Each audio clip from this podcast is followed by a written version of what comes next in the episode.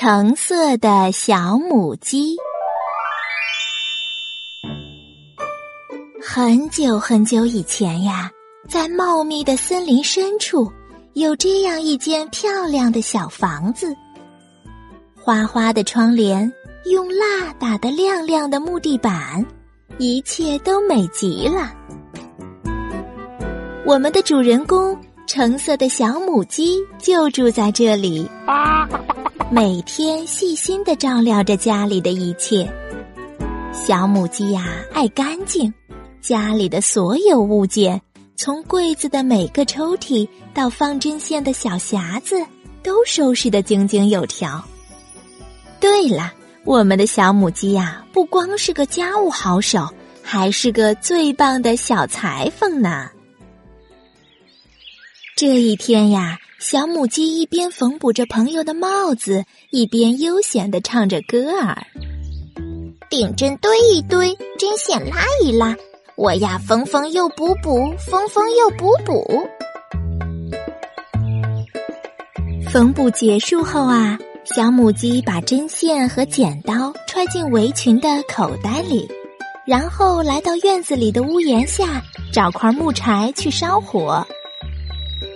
但是，可怜的小母鸡丝毫没有注意到，在身后的一棵大树后面，狐狸爸爸正对它虎视眈眈。狐狸爸爸呀，已经嘴馋了好久了，早想把这只小母鸡当做自己香喷喷的晚饭。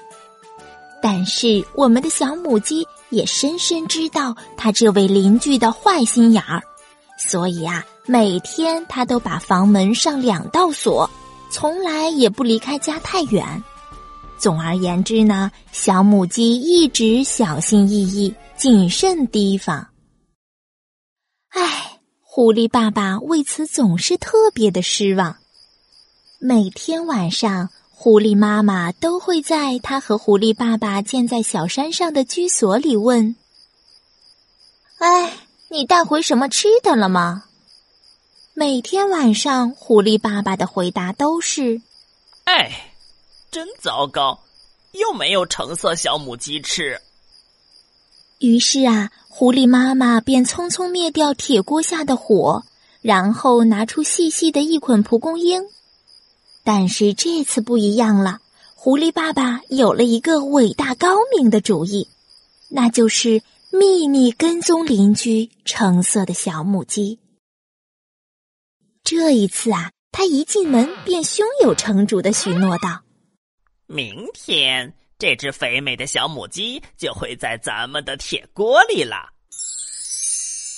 第二天一早，狐狸爸爸背好一只帆布做的空口袋，又拿上一双破了洞的旧袜子，吹着口哨，高高兴兴的上了路。他开心的一蹦一跳。仿佛啊，已经提前享用到了那肥美的晚餐。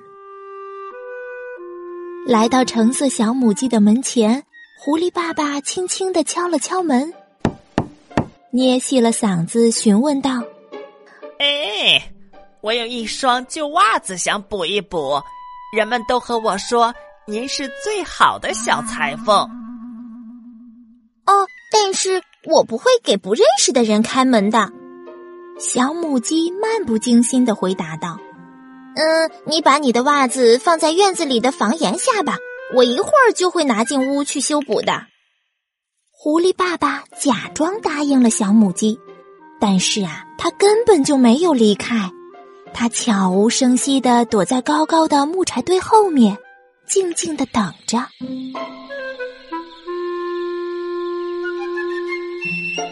橙色的小母鸡一出屋子来拿袜子的时候，狐狸爸爸立马掏出帆布口袋，把小母鸡严严实实的罩在了里面。啊！放了人！放了人！小母鸡边挣扎边喊道：“哼，我才不会放了你！我是这个世界上最聪明的。”狐狸爸爸洋洋自得。狐狸爸爸把沉甸甸的口袋背在肩头。然后一步步的往自家的小山上爬，迫不及待的想和狐狸妈妈分享胜利的喜悦。但是啊，他走的路越远，小母鸡挣扎的越厉害，而小母鸡挣扎的越厉害，狐狸爸爸肩头的口袋呀就越沉重。狐狸爸爸累得气喘吁吁的，停下来稍稍休息一下，可是困意呀却渐渐袭来。橙色的小母鸡趁着这个机会，从自己的围裙口袋里掏出大剪刀。剪开了帆布口袋，逃了出来。他找来了一块大石头，悄悄地放回帆布口袋，又掏出自己的针和线，把帆布口袋牢牢封好，这才飞快地跑回自己的小屋子。狐狸爸爸缓缓醒来，背上重重的帆布口袋，完全没有发觉小母鸡已经不在口袋里面了。他匆匆的回到家，狐狸妈妈兴高采烈的迎过来。